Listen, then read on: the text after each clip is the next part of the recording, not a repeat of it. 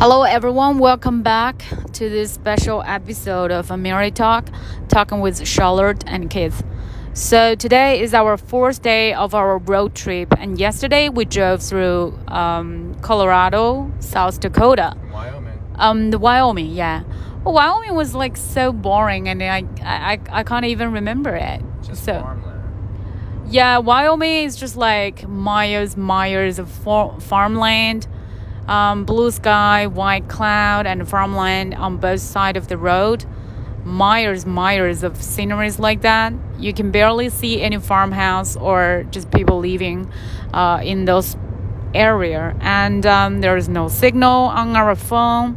Basically, there's just like one station in the radio. So it was pretty much different from the other areas of America.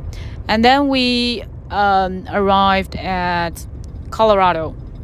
Well, before that. Before that, before Wyoming. yeah. Uh, okay, so we arrived at Colorado before Wyoming, and Colorado was pretty interesting. So, first of all, uh, my biggest impression was Colorado is a place of recreation. Like, you see bikers uh, riding their bicycle or their motorcycle along the way all the time. And also, because there are a lot of mountains, so it's a very good place for hiking. And best of all, we visited a place called Red Rocks. And this is a place carved directly out of the big rocks in the mountain. And there was uh, auditorium Hall. Amphitheater. amphitheater. Yeah. Um, so there were like concerts there. It was basically just a concert hall in nature, um, within like a big red rock, and that is where the name comes from, called Red Rock. Um, so and also like on the audience seat, because there are like um like a lot of steps on the audience seat. Um, people were trying to run and do their exercises on the audience seat. And it's it's really hard, um, especially if you're not living in Colorado. If you're visiting this area, um, and you're doing these exercises on these stairs, you're going to be out of breath with just like 100 steps because it's Oh. 8,000 feet above sea level. Oh, 8,000 feet? Yeah, I believe Okay. so. It might be like seven, seven or eight, but it's definitely higher. Denver is five thousand feet above sea level. It's called the Mile High City, actually, and um, so you go up even further to get to Red Rocks. So it's definitely pretty hard to breathe up there. So it's really good for your like heart and your lungs to Mm. exercise up there. Yeah, yeah. And um uh so in front of Red Rocks we saw a statue of John Denver. For those of you who don't know who John Denver is, you must have heard a song before. It's called Country Road, right? Can you sing us some No. Country roads take me home. Yeah, it goes like that. So I'm pretty sure everyone must have seen that, um, must have heard that song before. So um, yeah, and also Colorado was like having a lot of uh, extreme weather. We uh, we were driving and we saw some lightning and thunderstorm. Not so serious, but people, local people told us that they have some extreme weather like tornado, hail, thunderstorm. Uh, what else? Um, that's pretty much it. And then there's blizzards in the winter, and there's also tons and tons of like skiing and snowboarding and ski resorts. Uh, Colorado has some of the best like ski resorts in America in the world. yeah, yeah. Aspen, right? Is it Aspen in Aspen. Colorado? Aspen, Vail is another big one. Yeah. Um, yeah, pretty much. Yeah. Yeah, if you're following the uh, development of COVID-19 pandemic, you must have heard of Aspen, because that's a place where like a lot of um, people go skiing there, and got COVID-19. Isn't that so? Yeah. Yeah, and then today we arrived at South Dakota, and we visited two places. One is called Crazy Horse Monument uh, Memorial, and the other one is Mount Rushmore um, Memorial National Forest. Can you introduce us uh, a little bit more, first of all, about the Crazy Horse? Um, so it's kind of a long story, but originally the these Dakota territory were not owned by the U.S., but it became a territory when the U.S. wanted to expand west in the 1800s. Mm-hmm. Problem with that is that the local people here, called the Lakota Sioux, um, Native Americans. Yeah, indigenous Native Americans, the Sioux. Um, they have lived in this western region of uh, South Dakota, in the place called the Black Hills, where there's a lot of fertile um, forests and rivers and streams. Uh, it's really good for hunting. And the Native Americans worshipped this area because it provided them with so many resources. Um, but the problem is, uh, the U.S. and like miners and explorers discovered gold in the uh, Black Hills. So then, um, the U.S. government really um, pushed people to advance into these territories, go looking for gold, and set up mining towns for gold and there was a lot of conflicts that emerged between the Lakota and the white settlers over like this territory because obviously, you know, neither of them really wanted the other to be there, and pretty soon it turned into a full-scale war, which lasts like 24 years. And uh, Crazy Horse was one of the uh, best warriors of the Lakota Sioux, and he actually, with just simple technologies, um, some horses, he defeated the U.S. government um, at this huge battle called Little Bighorn against one of our famous generals, General Custer. Um, so basically, he's one of the most brave, courageous, and um, you know skillful warriors in Native American history, and especially in the history of uh, the Sioux Indians. So um, after Mount Rushmore was completed, they decided, like a couple people decided that they wanted to build a monument to Crazy Horse, this warrior. Um, and that's what we visited today. Yeah, that's what we visited today, but shamefully, we didn't see a lot. Actually, what we saw today was just a phase of Crazy Horse, and that is another long story. So, it goes like uh, so. The, the first of all, the first issue concerning here is the distrust between Native American people and the American government, isn't it? So they didn't trust American government and they decided to entrust this project of sculpting the Crazy Horse Monument, which is huge. Supposedly, if it is finished, it's going to be the biggest sculpture in the, in the world. And they entrusted this whole project to one sculptor who actually took part in the project of Mount Rushmore. And then this sculptor uh, in a very weird way. I guess he must have some mistrust about the um, government or authority. So he turned down the government funding, which is $10 million. 1950. In 1950. So this project actually started in 1948, I believe and now is 2020 it has been 72 years but it has not yet finished. Guess what's the only thing that the only thing that finished on the entire project is the face. Yeah so basically if the sculpture is finished there's gonna be a, a whole body of the crazy horse uh, His, uh, figure and then there is a horse right? Yeah a horse and then his um headdress, Native American headdress, which is a bunch of feathers. Uh-huh. A really big thing. I would say only about like five or seven percent of it is complete right now. Yeah. So what is completed right now is only a face of this person, and they are now working on the finger of that horse yeah, and they say maybe we'll get the finger done in five to ten years. Oh my god, that's crazy. That's like the most bizarre thing I have ever heard. Because well, the workers are the worker. He decided to have ten children. Yeah, yeah. and those are his workers, and that he's been employing. But now they're all old too, and they can't even work on it anymore. Yeah, so that's really weird because we kind of watched like this documentary in, um, in this place this tourist uh, center place and int- introduced that the sculptor had all of his 10 children working for this project including his wife. But the sculptor a sculptor passed away in 1982 in 1982 so he passed away and then his wife ruth as well as his 10 children all devoted their whole life to finishing this project? Well, according to the introduction of the tour guide, they hired 15 workers working 8 hours a day from Monday to Friday.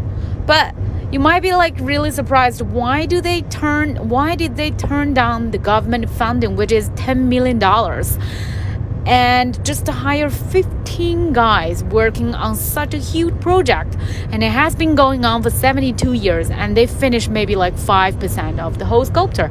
And the tour guide the tour guide told us that maybe hopefully they can finish it within the next 40 years. We don't know yet right? So that is probably the most american thing i have ever heard. I mean well it's not the most american thing. It, well, you think it's very stupid, but I think it's pretty idealistic. 理想主义的. It's pretty idealistic. Like uh, a guy who. It is, is it, it's so there's like basically two main political parties, and then there's fringe groups. So the other fringe of the Republicans is sometimes they vote Republican, but they're further to the right. They're called libertarian. And they believe that the government shouldn't have any power to do much of anything. They think private funding is the best way to do everything. Well, so you're saying that the sculptor who passed away is kind of uh, one of those liber- libertarians? It seems to be. He, he has a profound distrust of the government. He's turning around go- uh, government funding. He thinks that his family and these private funding mechanisms are the best way to do it. And he's relying, they said even some celebrities are donating, but that's it's ridiculous because there was $10 million offered from the federal government in the 1950s which is a significant amount. It could have been completed within five years with hundreds and hundreds of workers working on this. And modern technology huh? Yeah and, and more modern technology. I mean it, it, it could have been a five or six year project. So mount rushmore which we visited after was completed in 14 years from 1927 uh, to 1941 and that was in the middle of the great depression the worst depression in U.S. history, and that that only took 14 years, and they completed it. So, and by the way, this sculptor, obviously, as Chow said, was on um, one of the um, sculptors on Mount Rushmore. He was just he wasn't in charge though. He was just told what to do because he was good at sculpting. Obviously, with project management, he doesn't seem to be that efficient because it's still it's 72 years and it's still not even close to being finished.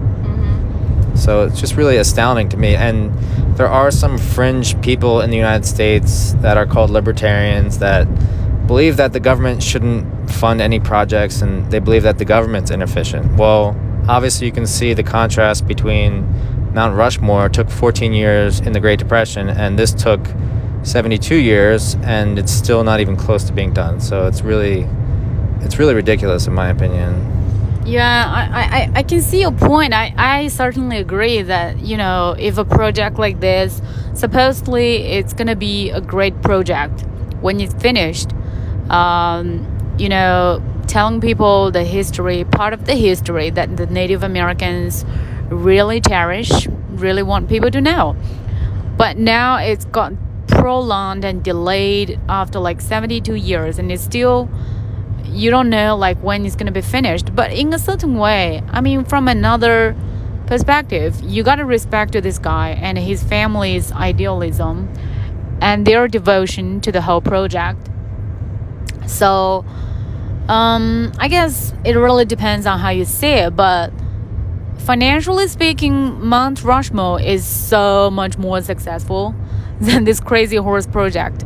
Because crazy horse is not even finished Plus so spend, plus we had to spend thirty dollars to get in Crazy Horse, and it's not even finished, and we only spent ten dollars to get into Mount Rushmore. Yeah, because Crazy Horse is like private funded, so that's why they charge people to go there and see.